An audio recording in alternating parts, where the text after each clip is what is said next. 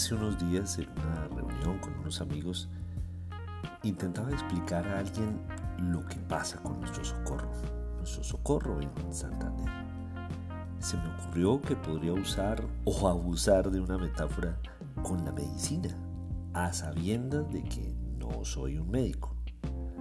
Esto es Comunicación, el podcast con Víctor Solano. Y esta semana, síntomas y enfermedades del socorro.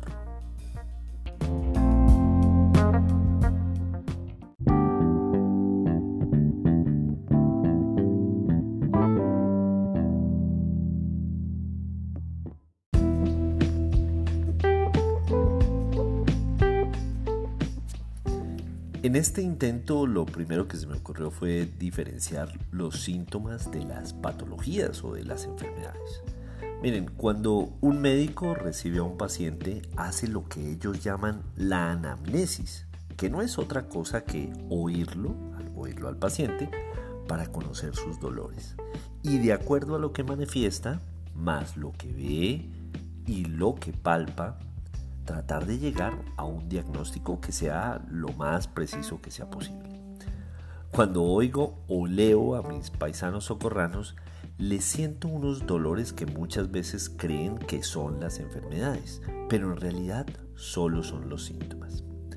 En este bello municipio, el histórico Teatro Manuela Beltrán está cerrado desde hace alrededor de 10 años, a pesar de una serie de inyecciones de dinero y aún hoy dicen que faltan más dosis. El Hotel Tamacara es un activo que apenas si hoy sirve para arrendarlo a la Fiscalía. La Fiscalía en Socorro, me atrevo a decir, es la única que tiene piscina en Colombia. Muy útil eso, por cierto. Me imagino, ¿no? La Villa Olímpica, el pulmón de la ciudad, es un potrero con un patinódromo agrietado en el que las vacas pastan tal vez para ser más aerodinámicas. Y la piscina semiolímpica fue reducida a una piscina de conjunto residencial que tampoco ha sido abierta al público. Miren este otro, el matadero municipal. Fue cerrado por no cumplir normas sanitarias y los animales tienen que ser sacrificados en Florida Blanca para que su carne regrese más cara a las mesas de los socorranos. Siguiendo con esta metáfora, las vías son el sistema circulatorio.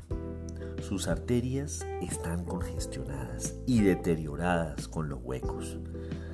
Y no podríamos dejar de hablar de la mayoría de las vías terciarias, con la cual el casco urbano se conecta con las veredas, la gran mayoría está deshecha. Y sigamos, no hay riñones porque no hay planta de tratamiento para tratar las aguas residuales. El gigantesco edificio de Telecom es como un útero infértil porque su abandono impide que allí se realicen otras actividades como la incubación de empresas.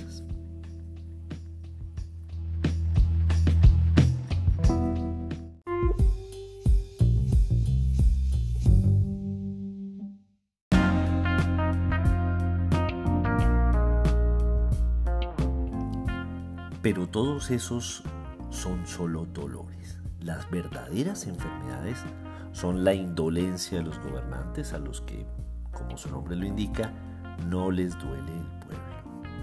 La ignorancia con la que se desconoce el pasado y se ignora el futuro y desde esas bases nos han venido gobernando.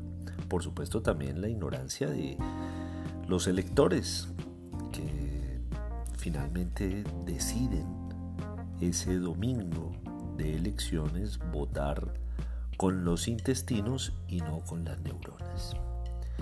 Y la tercera enfermedad es la corrupción, que como un cáncer se devora las entrañas de una ciudad a la que hasta Pablo Neruda le cantó. A esta hermosa ciudad le viene bien un tratamiento con innovación, creatividad, sentido de pertenencia y honradez de sus gobernantes y por supuesto de cada uno de nosotros. Recuerden que en Twitter soy arroba solano y en Instagram Víctor Solano Franco. Y este episodio lo encuentran en las principales plataformas de distribución de audio, así como en vanguardia.com. Estamos en la tercera temporada ya. Nos oímos la próxima semana o antes si algo se nos ocurre.